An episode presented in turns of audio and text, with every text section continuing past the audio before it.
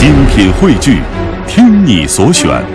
中国广播。radio.dot.cn，。各大应用市场均可下载。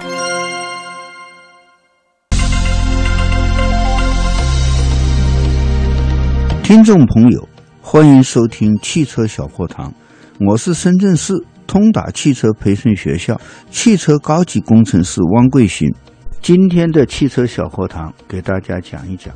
比比盘式制动和鼓式制动哪个更好？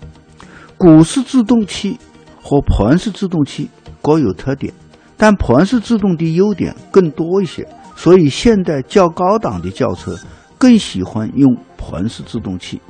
鼓式制动是通过自动分泵将自动蹄片向外撑，使摩擦片紧压在制动鼓的内壁上，从而使车辆停转。因为整个制动部件都安装在制动鼓内，通风和散热条件不好，多次频繁地踩刹车以后，摩擦产生的热量大，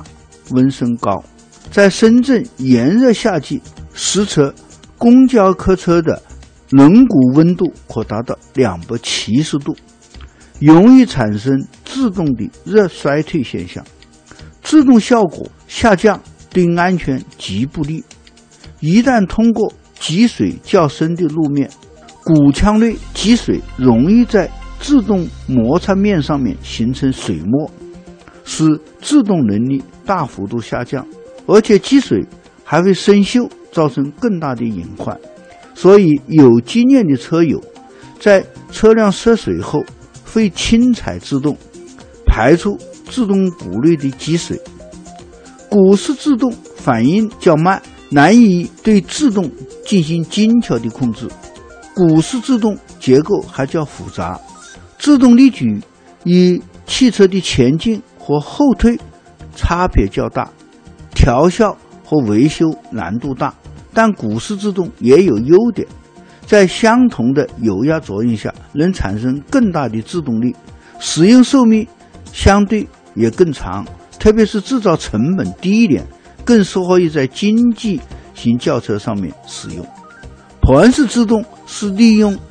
制动片摩擦制动盘达到制动作用的，它最大的优势是散热效果好。为提高散热效率，制动盘上还钻孔制成了中空的结构，进一步提高散热的效能，故产生制动热衰退现象比鼓式的制动要少得多。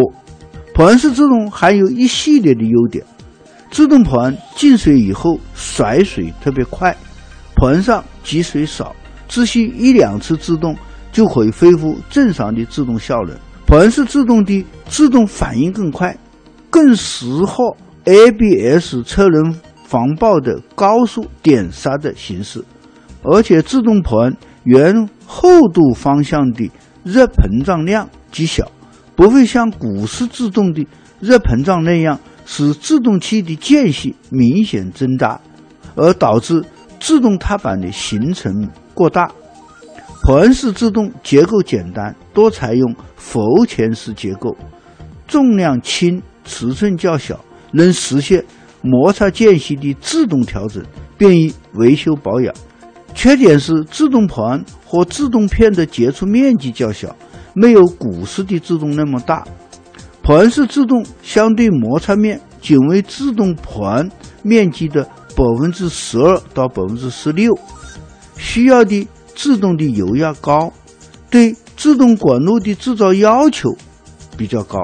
制动片的磨损量较大，制动盘和摩擦片的寿命比鼓式的要短，制动不平顺性较差，制动比较粗糙，必须使用高负点的合成制动液，价格相对较高一点。注意检查制动摩擦片的厚度。若小于七个毫米，必须更换摩擦片，而且左右轮四片摩擦片必须成套的更换。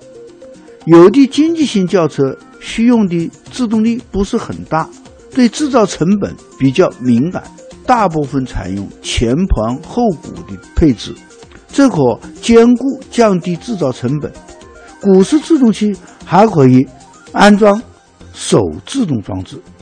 又能以吸取盘鼓制动器的优点。在四轮均采用盘式制动装置的时候，为解决盘式制动器不易安装手制动装置的问题，很多车型采用提盘式结构，外边是盘式制动器，而在盘的中心为鼓式制动器，可以装上。制动提作为手制动装置，